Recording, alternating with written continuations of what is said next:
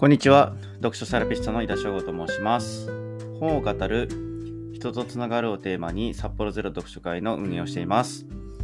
また、ブログや SNS、ポッドキャスト等の発信活動を通して本の魅力や読書の素晴らしさを伝えています。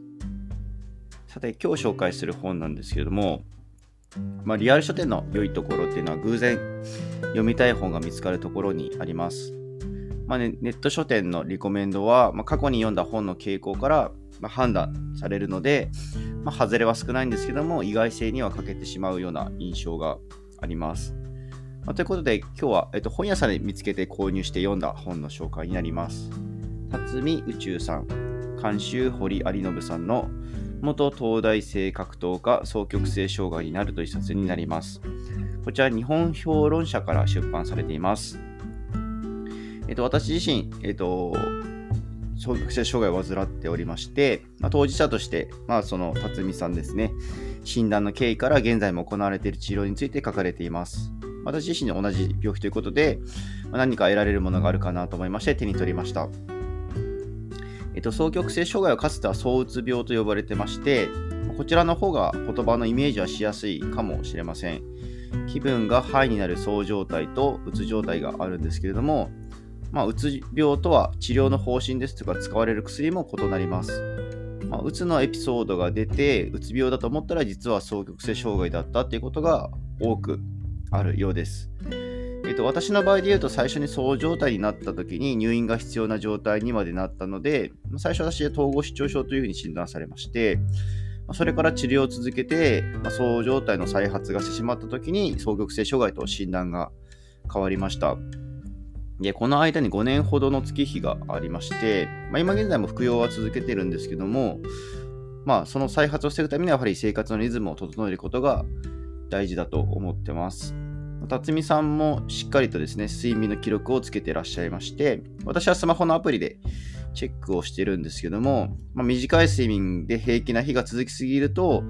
まあ、層の傾向を疑うようにしています。まあ、大体8時間ぐらい平均で寝れていれば問題がないのかなというふうに思っております。他にも私はですね、気分の点数を日記につけてまして、まあ、マイナス5からプラス5で判断をしてるんですけども、まあ、主観的なものなんですけども、書くことによって俯瞰的に自分を眺めることができるので、これは結構おすすめをしたいなと思っております。また脳と精神には密接な関係がありまして、まあ、脳に異常があると正常な精神状態ではなくなりますので異常な行動を起こします。まあ、そのような中で起こしてしまった行動も周りから見ればあの人がこういうしたこういうことをしたという認識で残るものだと思っております。私自身もそのような経験がありますし、まあ、誰かを攻撃しまったことも忘れてしまっているところも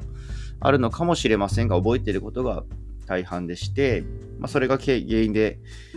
疎遠になった人も当然ながらいます。まあ、それが悔やまれることではあるんですけども、今となってはどうすることもできない状況でもあります。まあ、差別をするなと言ってもですね、区別をして仲間を作るのが人間の持つ特性の一つだと私は思っております。まあ、区別をするということがあっても、病気を理解して、病気であることを理解してもらうことはできます。このここれらのことについて私自身が発信のメインにしていく予定はないんですけれども、ま、メンタル疾患のですねお役に立てることがあればその道を、ま、探っていきたいなというふうには思っております。最後まで聞いていただきましてありがとうございます。運営している札幌ゼロ読書会は札幌市内で開催をしております。また選書サービスや読書に関する相談も受けたまっております。詳細は概要欄からリンクをご覧ください。